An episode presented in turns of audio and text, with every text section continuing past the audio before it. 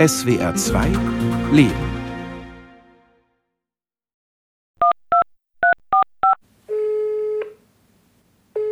Mehr als ein Jahr habe ich auf einen Therapieplatz gewartet. Ich bin Maria Sandig, Autorin dieses Beitrags.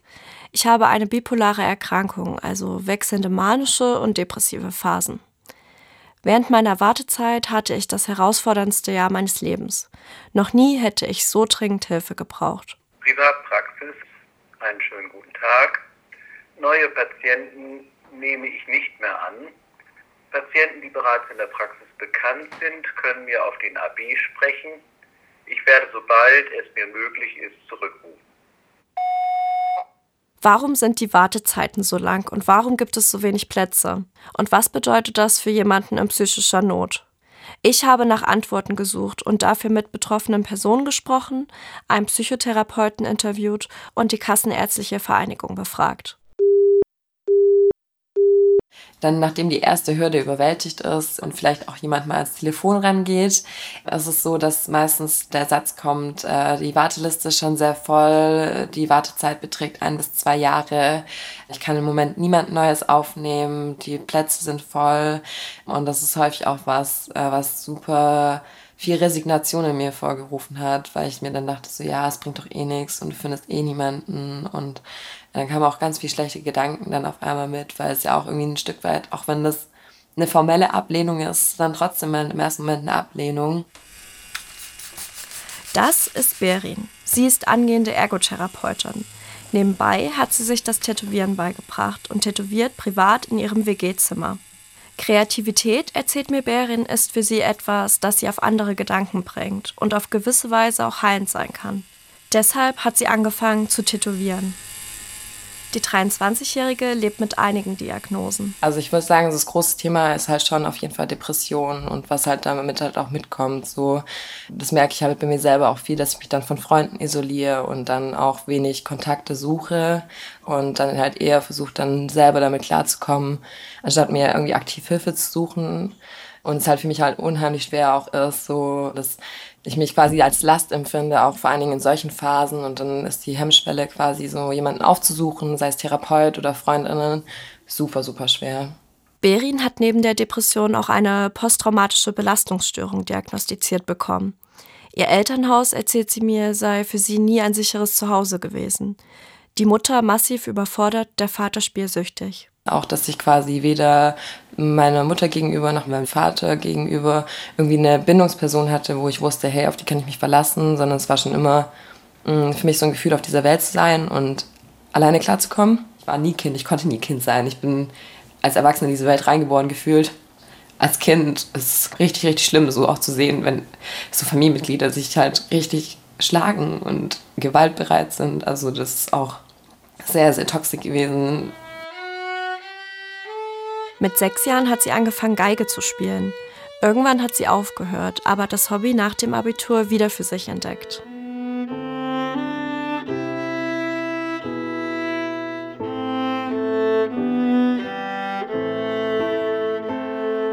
Wenn sie Geige spielt, sagt Berin, ist sie fokussiert. Es helfe ihr, etwas zu haben, um sich aus dieser kranken Welt, wie sie selbst sagt, immer mal rauszuholen. Das erste Mal in Therapie ist sie mit 14 Jahren. Ihre Mutter bemüht sich damals um einen Therapieplatz für sie. Für die Mutter ist die Tochter das Problem, weil sie rebelliert. Ich habe selber noch gar nicht verstanden, warum jetzt Therapie. Und das ist, glaube ich, eh so eine Phase gewesen, dass wenn Eltern irgendwas vorgegeben haben, dass man sich generell dagegen gestellt hat. So. Und ich war so, nee, gar keinen Bock auf diese Therapie. Und ich musste halt trotzdem hin. Also ich habe dann auch gemerkt, dass ich überhaupt nicht kooperativ war in der Therapie, dass ich auch viel Oberflächliches dort geredet habe, quasi wie mit Freundinnen, wenn ich mich irgendwie im Park treffe. Aber es war nicht so, hey, was sind eigentlich meine Themen, was sind meine Probleme? Heute glaubt Berin, dass ihre Eltern selbst psychische Hilfe gebraucht hätten. Berins Großeltern sind aus der Türkei nach Deutschland gekommen und haben, so erzählt sie, viele negative Erfahrungen machen müssen. Die Spannungen in der Familie wurden von Generation zu Generation weitergegeben. Als sie zehn Jahre alt ist, verlässt ihr Vater die Familie. Ihre Mutter ist ab diesem Zeitpunkt alleinerziehend und hat mehrere Jobs. Nach Berins erster Therapie mit 14 Jahren ist länger Pause. Doch als sich die Schulzeit dem Ende neigt, beschließt sie, sich diesmal Selbsthilfe zu holen. Nachdem ich mit 14 die Therapie hatte und so ein bisschen auch unzufrieden danach war, weil das eben nicht so selbstbestimmt passiert ist, mhm, ging es mir nach dem Abi, wo halt auch alles weggefallen ist an meinem Leben davor quasi das Schülerdasein, jedes, ich wusste, jedes Jahr ist das gleiche, nach den Sommerferien geht Schuljahr wieder los, das ist dann auf einmal weggefallen und was macht mich nach der Schule und wie geht's weiter und dann habe ich mich ähm, super, super verloren gefühlt, auch mit diesen unendlichen Möglichkeiten, die man halt auch nach dem Abi hat. Und ähm, habe mich dann erstmal in eine stationäre Klinik äh, oder eine stationäre Therapie begeben, eher gesagt. Und dann so nach sieben, acht Wochen ist auch mal die erste Träne dann gekullert. Braucht einfach nur ein bisschen Mut, glaube ich. Der erste Schritt, in Therapie zu gehen, ist nicht einfach. Das weiß auch ich. Meine erste Therapie habe ich mit 23 Jahren begonnen. Damals habe ich meine Emotionen stark über das Essen reguliert. Mir einzugestehen, dass ich ein Problem habe, fiel mir sehr schwer. Ich hatte großes Glück und musste nur drei Monate auf einen Therapieplatz warten. Meine Erfahrungen haben mir gezeigt, dass es ratsam ist, sich um einen Platz zu kümmern, wenn es mir gerade gut geht. Nachdem ich in der stationären Klinik dann rauskam, war für mich ganz klar, dass ich eine ambulante Therapie suchen werde und es war erstmal total schwierig. Die Klinik hat dir eine lange Liste mit Namen von Therapeutinnen und Therapeuten mitgegeben. Aber kümmern muss sie sich selbst. Überhaupt diese Listen zu durchzutelefonieren, wenn man eh schon recht wenig Kraft und Energie hat und auch mit Ablehnung nicht so gut umgehen kann, ist halt schon sehr wahrscheinlich, dass wenn man so eine Riesenliste abtelefoniert, man sehr, sehr viele Absagen bekommt. Berin muss mit vielen Absagen leben. Das Problem kenne ich auch. Nach einer Absage ist die Hürde, beim nächsten auf der Liste anzurufen, noch mehr gewachsen. Sie kann zu einem unüberwindbaren Berg werden. Und nicht immer sind die Sprechstundenhilfen freundlich. Viele Therapiesuchende geben auf. Sie hat durchgehalten. Genau, und Frau Wiedmeier war so die Therapeutin, wo ich als erstes durchgestellt wurde, auch wirklich. Und mit ihr dann auch ein bisschen sprechen konnte und nicht nur an, ähm, es war nicht nur so, ja, ich habe keine Plätze, sondern sie hat sich echt auch mal kurz angehört, äh, was eigentlich abgeht und hat dann auch gleich begriffen, so, hey, so, da braucht es jetzt schon Unterstützung. Und sie hat mir innerhalb von drei Monaten einen Therapieplatz anbieten können. Und drei Monate ist für Wartezeiten für Therapie noch echt sehr wenig. Und ich konnte mich dann auch sehr glücklich schätzen, so zweieinhalb Jahre mit jemandem in einer nahen, konstanten Beziehung zu leben. Puh, so eine konstante und Zuverlässigkeit auch, die durch Frau Wiedmeier reinkommt, das hatte ich noch nie in meinem Leben, nicht von meinen Eltern und von sonst nichts.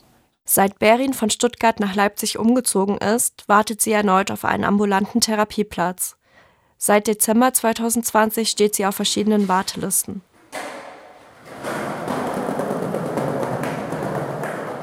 Wenn Berin Skateboard fährt, ist das ein gutes Zeichen. Bei der absoluten Konzentration auf Bewegung und Gleichgewicht gelingt es ihr, ganz in der Gegenwart zu bleiben. Sie glaubt inzwischen auf einem guten Weg zu sein, der ihr nur manchmal wegrutscht. Sie brauche jemanden, der ihr Mut zuspricht, um all das beizubehalten, was ihr schon gelingt. Also mein größter Tipp wäre, auch wenn das so banal und einfach klingt und vielleicht auch manchmal gar nicht so einfach ist, ist dran zu bleiben, immer wieder anzurufen, Sprechzeiten von Therapeuten zu notieren und dann nochmal anzurufen, auf einen Antwortbeantworter zu sprechen und klar zu versuchen, in Kontakt zu bleiben mit Therapeuten dann auch seine Freunde darüber ein bisschen aufzuklären, vielleicht was für Symptome man hat. Man muss ja nicht mal gleich ein Krankheitsbild mit reinbringen, sondern vielleicht einfach zu erzählen, so hey, ich schaff's die letzte Zeit schwer aus dem Bett raus und dann können ja Freundinnen vielleicht auch schon ein bisschen unterstützend da sein und überhaupt es vielleicht auch anders auffangen aber auch vielleicht Hilfe zur Selbsthilfe ein bisschen auch, ähm, sich selber durch Hobbys irgendwie im Alltag zu stärken oder irgendwie was zu finden, was einem irgendwie dann doch Kraft und Energie gibt und nicht nur Kraft oder Energie nimmt. Ja, wie bringe ich dich in die Ruhe? Ja. Der 40-jährige Patrick während einer Sitzung mit seiner Ergotherapeutin Miriam Straub. Wir gehen heute mal ein bisschen ins Praktische, wir machen ein bisschen was Merkwürdiges. Merkwürdigkeit. Mhm. Pinsel. Mhm. Und zwar gucken wir uns nur die eine einzige Sache an und das ist nur dieser Pinsel. Und wir können den ja mit unterschiedlichen Sinnen auch wahrnehmen, diesen Pinsel. Du kannst einfach mal so sagen, was du wahrnimmst. Wie sieht der so aus? Wie genau fühlt er sich so an? Was tut er so? Er ist lang. okay. Er ist kühl noch, also wird wärmer. Er ist rund, weich. Jetzt merke ich schon, dass mein Gedanken entgleiten, weil ich weiß, wie diese so funktioniert. Ja? Und ich die Bewertung filtere, bevor ich spreche. Ähm, Du sollst einfach nur ohne Bewertung Ja, zu sagen, was du siehst. er ist schwarz, Mhm. grundlegend Begriff. Dann kommt diese silberne Manschette. Mhm. Und dann kommt das Haare, das von braun nach schwarz wechselt. Also du hast ihn nur sehr oberflächlich im ersten Moment sozusagen erreicht. Was wollte ich dir mit dieser Übung sagen? dass wenn ich mir Ruhe gönne und in Ruhe Dinge betrachte, weitaus mehr sehe als das oberflächliche Erste. Auch. Genau, aber du beschäftigst dich in dem Moment mit einer Situation und bist sozusagen in Achtsamkeit damit beschäftigt. Seit einigen Monaten ist Patrick fast jede Woche bei seiner Ergotherapeutin. Es dient als Überbrückung der Wartezeit, bis er einen Platz für eine Psychotherapie gefunden hat. Die Therapieplatzsuche ging bei mir los 2019 schon, Ende des Jahres. Ich glaube, ich war krankgeschrieben ab November und dann habe ich auch relativ schnell angefangen zu suchen. Bei mir war es so, dass halt dann ja mehr oder minder so ein relativer Zusammenbruch kam, weil ich zu der Zeit eh viel Stress auf Arbeit hatte. Dann kamen mehrere Todesfälle dazu. Und dann hat meine Hausärztin mich rausgezogen, hat gesagt, jetzt ist Feierabend. Das macht keinen Sinn mehr so. Wir müssen gucken, wie wir sie irgendwo anders unterbringen. Am besten das einmal aufräumen. Patrick ist aufgeregt. Ich spüre, wie sehr ihn das Thema beschäftigt und aufreibt. Doch im Vergleich zu damals scheint er große Sprünge gemacht zu haben. Und dann habe ich angefangen zu suchen. Listen abtelefoniert, wie man es halt macht. Kriegst eine Liste mit, da kannst du dich melden. Dann selbst nochmal Internetrecherche, nochmal ein Dutzend Leute angeschrieben.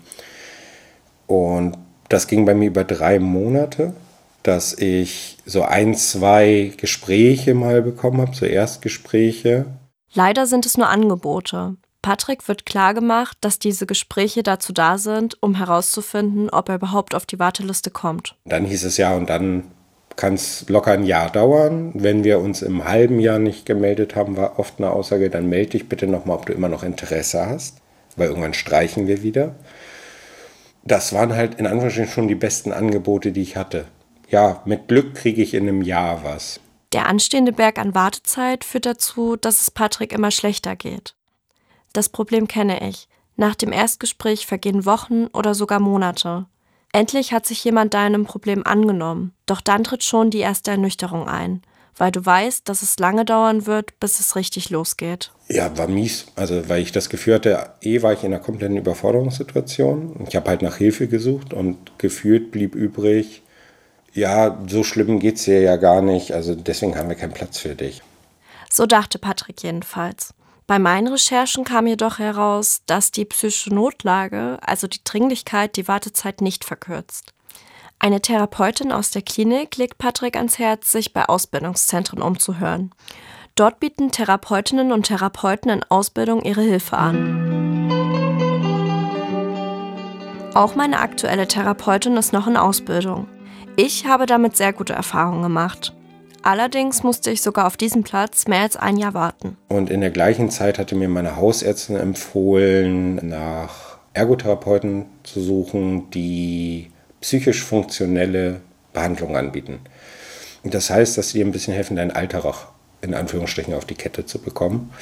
Weil sobald man zu Hause ist, ist ja auch so diese Arbeitsstruktur weg. Also eigentlich gibt es keinen Grund mehr früh aufzustehen. Und dann beginnt dieses Versacken halt extrem, was bei mir nochmal zu Schuldgefühlen geführt hat.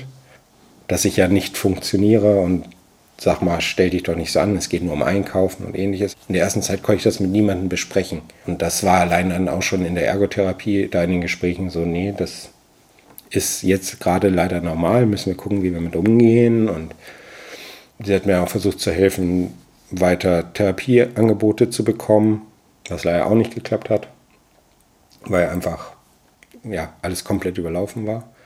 Und nach drei Monaten ging es mir dann so schlecht, dass ich bei einem Termin mit meiner Hausärztin war und sie gesagt hat, wir haben jetzt eine andere Möglichkeit. Ich schreibe Ihnen jetzt eine Einweisung. Sie packen Ihr Köfferchen und fahren in die psychische Notaufnahme. Und so bekam er endlich eine Diagnose für das, was ihn aus der Bahn geworfen hat. In der Klinik war es relativ schnell, dass eine Dysthemie diagnostiziert wurde, also eine Depressionsform, die sehr langsam, aber langwierig ist, also nicht so ganz krasse Ausschläge hat. Was bei mir halt auch über die lange Zeit dann dazu geführt hat, ich habe mich so eingepegelt auf einer Belastungsgrenze, die ich so gerade eben noch aushalte für eine gewisse Zeit was aber auch dazu führt, dass jede Kleinigkeit, die dann obendrauf kommt, zu viel ist. Obendrauf kamen zwei schwere seelische Erschütterungen. Innerhalb von zwei Jahren starben seine Großeltern und sein bester Freund Peter. Er war so alt wie Patrick und eigentlich kerngesund. Eines Tages sagte er einfach an einer Bushaltestelle zusammen und verstarb kurze Zeit später im Krankenhaus. Mit dem Stricken habe ich angefangen, nachdem ich meinen ersten Klinikaufenthalt hatte, wo ich gemerkt habe, dass so motorische Arbeit, die ein bisschen meditativ ist, mir ganz gut tut. Und für mich war es so wertvoll, weil ich beim Stricken ist so ein Mikrokosmos, in dem ich mich selbst beobachten kann. Ähnlich abschalten kann Patrick mittlerweile auch, wenn er kocht. Das dann gerne gemeinsam mit seiner Frau. Und gerade in den depressiven Phasen war für mich Nahrungsaufnahme einfach so ein Mechanismus. Und zu kochen heißt halt, nee, ich muss mich jetzt wirklich mal hier ein Stündchen damit befassen. Ich habe einen Haufen Reize, die gut sind, um so ein bisschen im Moment zu bleiben. Von daher ist das halt so für dieses aus dem ganzen schnelllebigen, ohne viel wahrzunehmen, mal rauszukommen, einfach super. Aber warum müssen Menschen mit psychischen Problemen so lange warten, bis ihnen geholfen wird? Ich spreche mit Karl-Heinz Bomberg, Facharzt für psychosomatische Medizin und Psychotherapie. Ja, grundsätzlich möchte ich sagen, dass zu wenig Therapieplätze da sind, um den Bedarf zu erfüllen. Das liegt darin begründet, dass eine Psychotherapie und eine Psychoanalyse sehr aufwendig ist. Und von daher die Psychotherapeuten wenn auch in guter Zahl vorhanden, diesen hohen Bedarf nicht ganz voll decken können. Seit 2017 gibt es ein neues Therapiegesetz, das den Zugang zur Psychotherapie erleichtern soll. Psychotherapeutinnen und Therapeuten müssen nun Sprechstunden, Vorgespräche und Akutbehandlungen anbieten. Wenn der Patient erstmal Kontakt hat, dann ist schon ein erster Schritt getan. Dann ist er auch in dem System schon drinnen und kann dann weitervermittelt werden. Den ambulanten Einrichtungen, insbesondere den Instituten, kommt dadurch auch eine erhöhte Versorgungsbedeutung zu. Das sollte nicht unterschätzt werden. Das Grundproblem von zu wenigen Therapieplätzen, besonders für die hohe Nachfrage, wurde mit der Reform aber nicht gelöst, räumt auch Karl-Heinz Bomberg ein. Das geht meiner Meinung nach nur mit vereinten Kräften, dass zwischen den niedergelassenen Praxen und zwischen ambulanten anderen Einrichtungen, insbesondere auch den psychoanalytischen und verhaltenstherapeutischen Instituten, eine tiefere Vernetzung möglich ist, um den verschiedenen Patienten schneller helfen zu können. Das gilt auch für stationäre Einrichtungen. Also die Psychotherapie-Reform 2017 war ja die größte Reform, die es überhaupt gab, innerhalb von den letzten, sagen wir mal, 40 bis 50 Jahren. Und die hat dazu geführt, dass es einen sehr viel flexibleren und niederschwelligeren Zugang zur Psychotherapie gibt. Claudia Ritter-Rupp ist Vorstandsmitglied der Kassenärztlichen Vereinigung Bayerns und arbeitet als Fachärztin für psychosomatische Medizin und Psychotherapie in München. Zum einen hat sich die telefonische Erreichbarkeit der Psychotherapeuten deutlich verbessert. Das Zweite ist, dass die Psychotherapeuten auch verpflichtet sind, jetzt regelmäßig freie Termine entweder für die Sprechstunde oder auch für eine Akuttherapie zur Verfügung zu stellen. Das hört sich im Prinzip erstmal gut an. Hinter vorgehaltener Hand erfahre ich aber auch, Therapeutinnen und Therapeuten nehmen am liebsten Patientinnen und Patienten mit Krankheitsbildern an, die ihnen selbst liegen. Menschen mit schweren langfristigen Problemen, die schwer zu behandeln sind, gehören meist nicht dazu. Außerdem ist in Deutschland die Zahl der Zulassungen für Psychotherapiesitze reglementiert. Frau Ritter-Rupp von der Kassenärztlichen Vereinigung ist dennoch optimistisch. Jetzt hat sich im Januar 2020 für ganz Deutschland die Situation verbessert. Es kamen um die 1000 neue Zulassungen hinzu.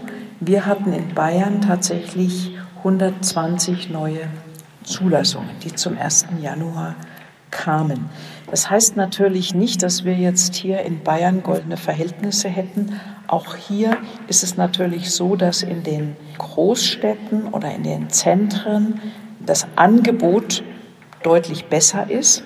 Und in den ländlichen Gebieten kann es natürlich schon vorkommen, dass da die Suche mühsamer ist. Zwölf Monate zu warten ist eine, finde ich, fast kaum zu verantwortende Situation. Erstens mal müssen Sie ja sicher sein, dass, dass der Therapeut zu Ihnen passt, dass Sie sich von dem verstanden fühlen. Und das ist ja manchmal etwas, da braucht man ja auch einige Sitzungen, um das wirklich auch für sich klären zu können. Hier spricht die Expertin einen wichtigen Punkt an. Bei meiner ersten Therapeutin habe ich mich nicht wohlgefühlt und die Therapie frühzeitig beendet. Damals habe ich nur drei Monate auf den Platz gewartet. Doch was ist, wenn eine Person länger wartet, fast ein Jahr, und sich dann unwohl fühlt? Dann geht die Suche erneut los. Selbsthilfe ist für mich, aber auch für Berin und Patrick ein wichtiges Stichwort. Während es bei mir Yoga, Sport und meine zwei Katzen sind, die mir mental helfen, spielt Berin Geige und tätowiert. Für Patrick sind Aktivitäten wie Stricken und Kochen heilsam. Zur Selbsthilfe gehört aber auch, sich einzugestehen, wenn es nicht mehr geht.